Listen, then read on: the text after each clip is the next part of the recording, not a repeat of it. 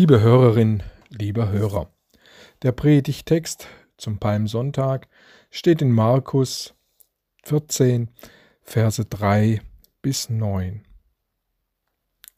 Und als Jesus in Bethanien war, im Hause Simons des Aussätzigen, und saß zu Tisch, da kam eine Frau, die hatte ein Alabastergefäß mit unverfälschtem, kostbarem Nardenöl und sie zerbrach das Gefäß und goss das Öl auf sein Haupt.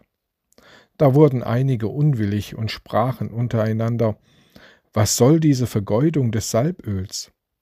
Man hätte dieses Öl für mehr als dreihundert Silbergroschen verkaufen können und das Geld den Armen geben. Und sie fuhren sie an. Jesus aber sprach, Lasst sie, was bekümmert ihr sie? Sie hat ein gutes Werk an mir getan denn ihr habt alle Zeit Arme bei euch, und wenn ihr wollt, könnt ihr ihnen Gutes tun, mich aber habt ihr nicht alle Zeit. Sie hat getan, was sie konnte. Sie hat meinen Leib im Voraus gesalbt zu meinem Begräbnis. Wahrlich, ich sage euch, wo das Evangelium gepredigt wird, in der ganzen Welt, da wird man auch das sagen zu ihrem Gedächtnis, was sie getan hat. Etwas ganz Außergewöhnliches geschieht hier. Jesus liegt mit seinem Gastgeber und einigen geladenen Gästen zu Tisch. Da erscheint urplötzlich, wie aus dem Nichts, eine Frau mitten in der geschlossenen Versammlung der Männer. Nicht eingeladen, unaufgefordert betritt sie das Zimmer und verstößt damit gegen alle Anstandsformeln, Anstandsregeln und guten Sitten. Allein das wäre schon skandalös genug. Aber was sie dann tut, das schlägt tatsächlich dem Fass den Boden aus.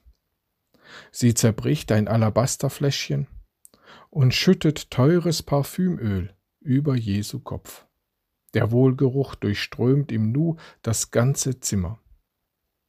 Es ist wirklich kein Wunder, dass ein verärgertes Gemurmel beginnt. Was wirft das für ein Licht auf den Gastgeber? Was soll diese Verschwendung?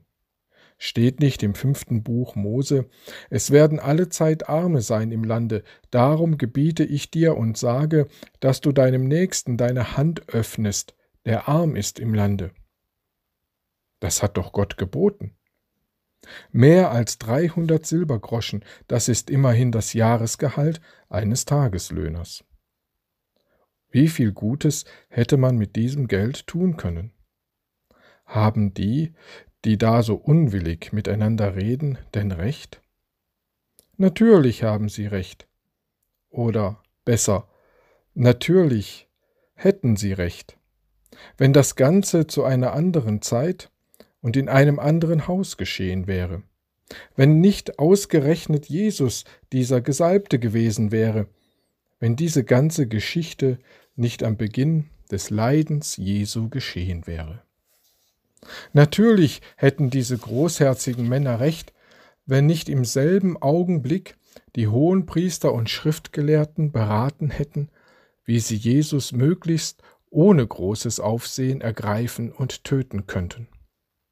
Natürlich hätten die großherzigen Spender recht, wenn nicht kurz nach dieser Salbung Judas Iskariot zu den Hohenpriestern gegangen wäre, um Jesus zu verraten.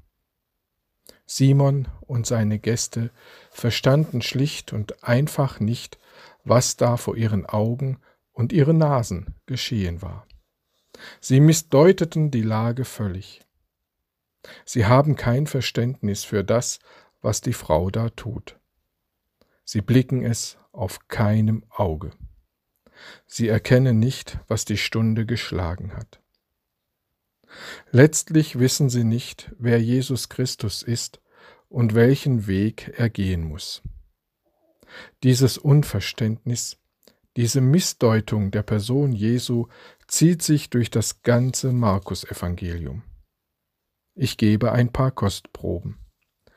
In völliger Verkennung der Person Jesu beraten die Pharisäer und die Anhänger des Herodes schon zu Beginn der Wirksamkeit Jesu, wie sie ihn umbrächten. Jesu eigene Familie hält ihn für verrückt. Die High Society Jerusalems glaubt, Jesus sei vom Teufel besessen. Jesus wird ausgelacht, als er ankündigt, die zwölfjährige, verstorbene Tochter des Jairus vom Tode aufzuerwecken. In Nazareth, der Stadt seiner Kindheit und Jugend, stößt Jesus auf Ablehnung. Die Leute halten ihn für einen Propheten, wie es vor Jesus viele gab. Ja, selbst die zwölf Jünger Jesu, die drei Jahre lang mit ihm zusammenleben konnten, verstanden Jesus nicht. Sie verstanden seine wahre Identität nicht und konnten sie nicht erkennen. Es heißt über sie, sie haben nicht begriffen, wer Jesus eigentlich war. Ja, und Jesus selbst sagt zu ihnen, Versteht ihr eigentlich gar nichts? Was für harte und unempfängliche Herzen habt ihr doch. Das bestätigt sich, als Jesus sein Leiden und seine Auferstehung dreimal ankündigt. Beim ersten Mal wird von der Reaktion des Petrus berichtet. Petrus wollte Jesus von diesen Gedanken abbringen, worauf Jesus ziemlich ungehalten reagiert. Er sagt zu Petrus, Weiche hinter mich, du Satan, du kennst Gottes Plan nicht, sondern plapperst nur Menschliches daher. Nach der zweiten Ankündigung des Todes und der Auferstehung Jesu wird berichtet, und die Zwölf verstanden nicht, was er da sagte. Der Gipfel aber ist, was Jakobus und Johannes nach der dritten Ankündigung fertigbrachten. Diese zwei Kindsköpfe streiten hinter dem Rücken der anderen Jünger um die Ehrenplätze rechts und links neben Jesus, wenn er seinen Thron besteigen wird. Das stimmt Jesus nur noch traurig. Die haben wirklich nichts kapiert. So wenig wie die Männer im Hause Simons. Wir brauchen aber nicht mit dem Finger auf andere Dummköpfe zeigen. Haben wir es denn kapiert? Kennen wir das Geheimnis um die Person und um das Werk Jesu? Das Ereignis im Haus des Simon lüftet ein wenig den Vorhang, hinter dem wir die Antwort finden. Jesus lüftet den Vorhang, indem er das, was die Frau tut, als ein prophetisches Zeichen deutet. Ja, er macht diese Frau zur Prophetin. Er stellt sich hinter sie und sagt, sie hat recht getan, sie hat etwas Gutes getan, sie hat hergegeben und eingesetzt, was sie hatte und konnte, um mich im Voraus zu meinem Begräbnis zu salben. Das prophetische Zeichen besteht darin, dass Jesus, der, wie das Königsritual des großen Königs David vorschreibt, auf einem Esel und unter Jubelrufen und Akklamationen des Volkes in Jerusalem einzieht, um dort gesalbt zu werden und um dort seinen Thron zu besteigen. Jetzt im Haus des Simon geschieht die Königssalbung durch eine Prophetin. Aber diese Königssalbung ist zugleich die vorgezogene Totensalbung, die übrigens nur an Königen und hochgestellten Persönlichkeiten vollzogen wurde. Die Totensalbung wird an Jesus ja nicht zum eigentlichen Zeitpunkt vollzogen, da er ja dann bereits von den Toten auferstanden ist. Diese Geschichte legt das Geheimnis um die Person und das Werk Jesu frei. Im Lauf der Passionsgeschichte wird es mehr und mehr gelüftet. Es bedarf der Interpretation Jesu, mehr noch, damit wir Jesus recht erkennen, und ihm vertrauen können, muss er selbst zeigen, wer er ist. Muss er sich uns selbst erschließen. Von uns selbst aus werden wir zu nicht mehr als zu Missdeutungen gelangen. Auch die Jünger verstanden und erkannten Jesus erst, als er sich ihnen nach seiner Auferstehung zeigte und sie lehrte, wer er denn ist. Erst dann konnten sie glauben und vertrauen und tun, wozu er sie berufen hatte. Es ist das Geheimnis der Liebe, die Jesus dir zeigt. Das Geheimnis nicht irgendeiner Liebe, nicht irgendeiner beliebigen Liebe, Nein, es ist das Geheimnis seiner, Gottes Liebe, die alles hergibt und opfert, um mit dir in Kontakt und in Beziehung zu treten. Voraussetzungslos und bedingungslos. Er ist der König Israels, der Messias und zugleich Gottes Sohn, dieser Jesus von Nazareth, der die Liebe in Person ist. Und als dieser will er dir seine ewige Gemeinschaft schenken und von dir geliebt werden.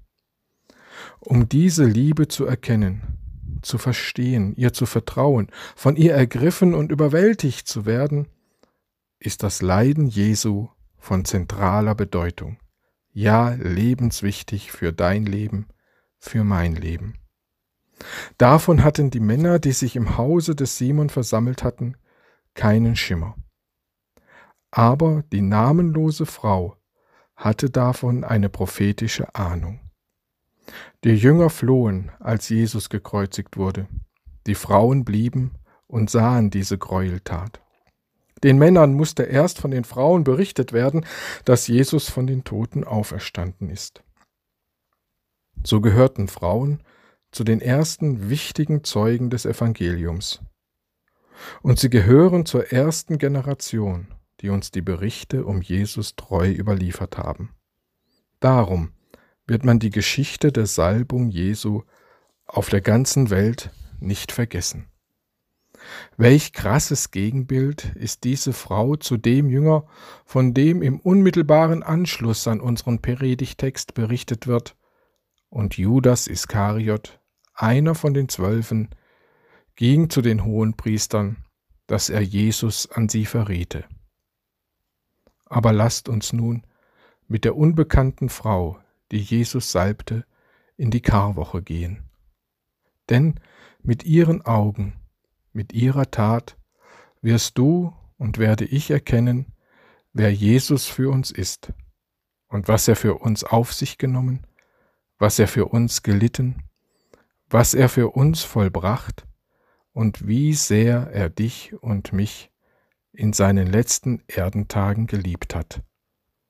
Und jetzt, als Auferstandener, bis in alle Ewigkeit liebt. Amen.